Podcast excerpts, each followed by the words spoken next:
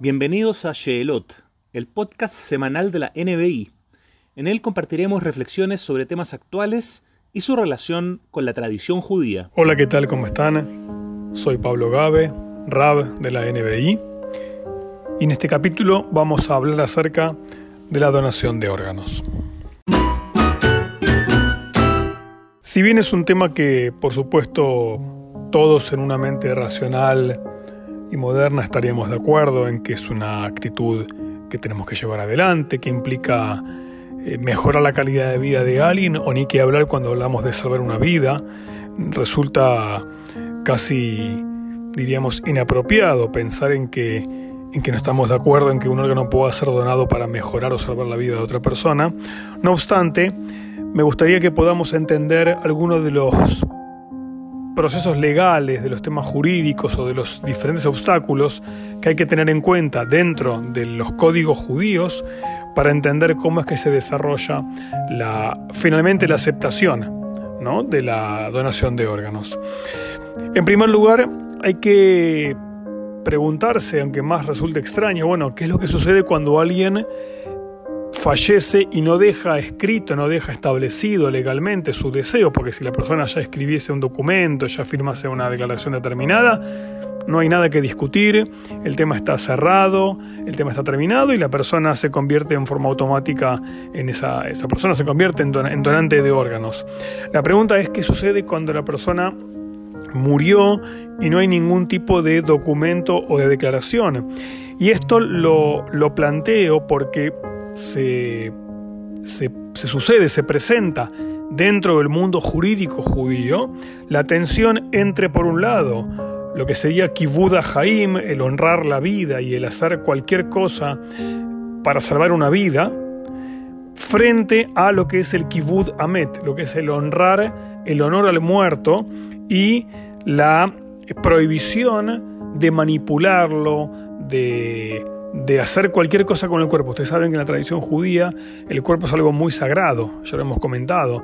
Y el cuerpo muerto, justamente, aunque parezca cómico lo que voy a decir, como no puede defenderse, no puede, digamos, eh, frenar una intervención sobre él, es una enorme responsabilidad y un enorme compromiso el de preservarlo, el de cuidarlo, el de, el de tratarlo con respeto y, de, y devolverlo a la tierra de la cual todos venimos.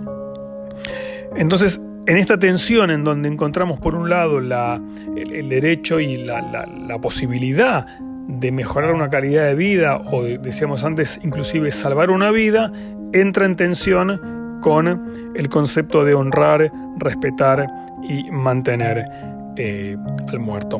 Con respecto al primer punto, la tradición rabínica va a establecer un montón de ejemplos donde, por ejemplo, dice quien está enfermo de, enfermedades que pueden acarrear inclusive la muerte, ciertas eh, enfermedades como que provocan cierto debilitamiento del cuerpo, que es sumamente peligroso, dice la Mishnah en el Tratado de Yomá, que se le da de comer inclusive alimentos impuros hasta que se ponga bien, es decir, no, no, nos, no, no, reparamos en los alimentos que tenemos que darle a la persona si son o no son aptos de la tradición judía, cuando estamos hablando de una, eh, una emergencia o un peligro de vida.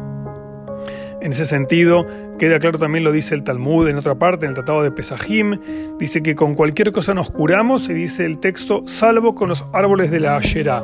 La Asherá era una, una tradición antigua eh, vinculada a una diosa pagana, la Asherá, que la Torá prohíbe establecer o plantar ciertos árboles y bueno, obviamente que de ese fruto no se puede comer, estamos de acuerdo y es un árbol muy específico, muy particular.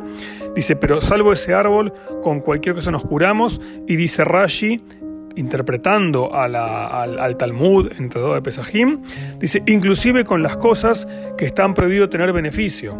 O sea, es clave.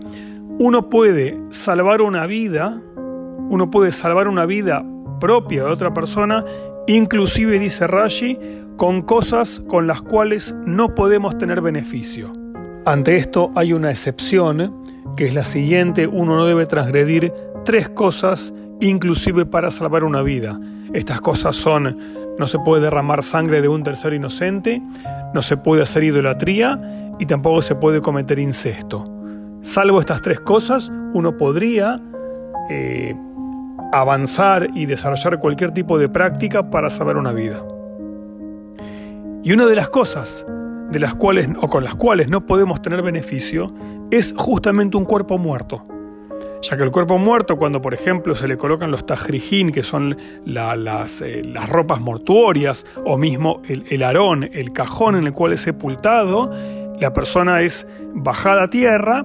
En muchas tradiciones Ashkenazim, los judíos más de, lo que es la Europa de Rusia, Polonia, Alemania inclusive, acostumbramos a bajar el cuerpo y a sepultarlo dentro del cajón. Las, las tradiciones más sefaradí, más de Medio Oriente, acostumbran a mantenerlo en el cajón, pero bajar el cuerpo a tierra de manera directa envuelto en la mortaja, pero ese cajón que tuvo contacto con un muerto no puede ser usado para otra cosa. Se tiene que también el cajón se va rompiendo y se va sepultando, o sea que la idea es que no podemos tener beneficio de algo de un muerto. Sin embargo, Rashi está diciendo que para salvar una vida, que es un concepto clave, podríamos tener algún tipo de, beneficio. Eso con respecto a la idea o, al, al, costado de la respuesta que promueve el salvar una vida y el promover el salvataje de la vida y el, y el hacer lo imposible para que la calidad de vida se mantenga lo mejor posible.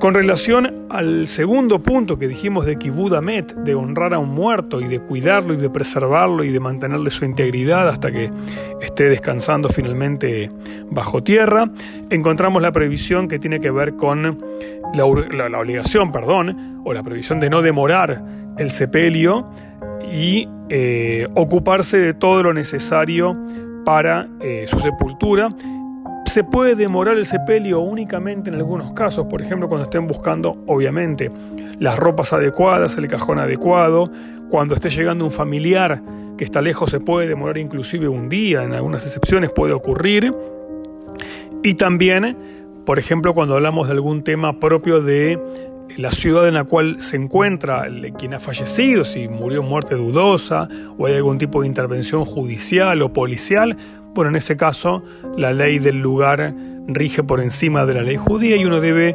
acatar la orden del juez o de la autoridad legal que se expide en ese momento. Inclusive también está permitido poder demorar en, algún tiempo el sepelio de alguien si el objetivo es, si la persona ya estableció que es durante de órganos, pues uno podría demorar un poquito el sepelio para poder extraer sus órganos que se deciden donar para salvar eh, una vida. Hay un punto importante en toda esta discusión que tiene que ver con los órganos que deben seguir funcionando para que puedan ser donados. Por ejemplo, el corazón. Un corazón debe seguir teniendo eh, actividad a la hora de ser donado. No puede ser donado un corazón que ya dejó de funcionar. Entonces, la pregunta es, bueno, ¿dónde nos paramos? ¿Dónde se para la tradición judía para determinar si un corazón que aún sigue funcionando de alguien que no tiene sobrevida puede ser donado. Y en este punto intervienen dos aspectos o dos elementos para, para entender. En primer lugar, para la tradición talmúdica y la halajá, la, la ley más clásica, se establece que es la eh, respiración lo que determina si hay vida o no en la persona. La persona respira, dice la halajá, se mantiene, se considera, perdón, que la persona está con vida. La persona dejó de respirar, la tradición talmúdica y la alajá declaran básicamente que si no sale aire por su nariz o por, su, la boca, los médicos lo determinarán, la persona se considera muerta. Entonces la pregunta que hacíamos antes es, de acuerdo, estamos eh, ok con el tema relacionado a la donación de órganos de alguien que ya falleció, y lo puede establecer previamente, o lo puede la familia determinar y entiende que es una sobrevida para alguien, otra persona, estamos de acuerdo, avanzamos en eso. Sin embargo, el punto más complejo tiene que ver con este que estamos diciendo ahora, con el órgano que aún sigue funcionando, pero que la persona, obviamente, la persona que involuntariamente o voluntariamente, lo puedo haber por escrito, va a donar ese corazón, aún tendría vida porque sigue respirando.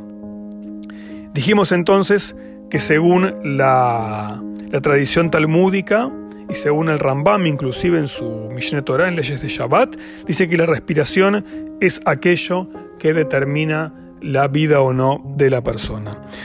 Sin embargo, sin embargo, la, ley, la halajá, la ley judía va avanzando al mismo tiempo o, de la mano, podríamos decir en algunos aspectos, de el desarrollo y la ciencia y la investigación moderna en la salud. ¿Qué quiero decir? Los rabinos en Teshuvot, en responsas modernas, han determinado que, por ejemplo, cuando hay muerte cerebral, cuando hay muerte cerebral, lo cual incluye el tronco cerebral, que es, como los médicos sabrán, es la ruta de comunicación con el cerebro, médula espinal y el sistema nervioso. Cuando todo eso provoca, cuando hay una muerte de todo el sistema cerebral, pero está funcionando aún el corazón de manera mecánica, se podría tomar ese corazón, por ejemplo, y trasplantarlo sin que eso sea considerado un asesinato.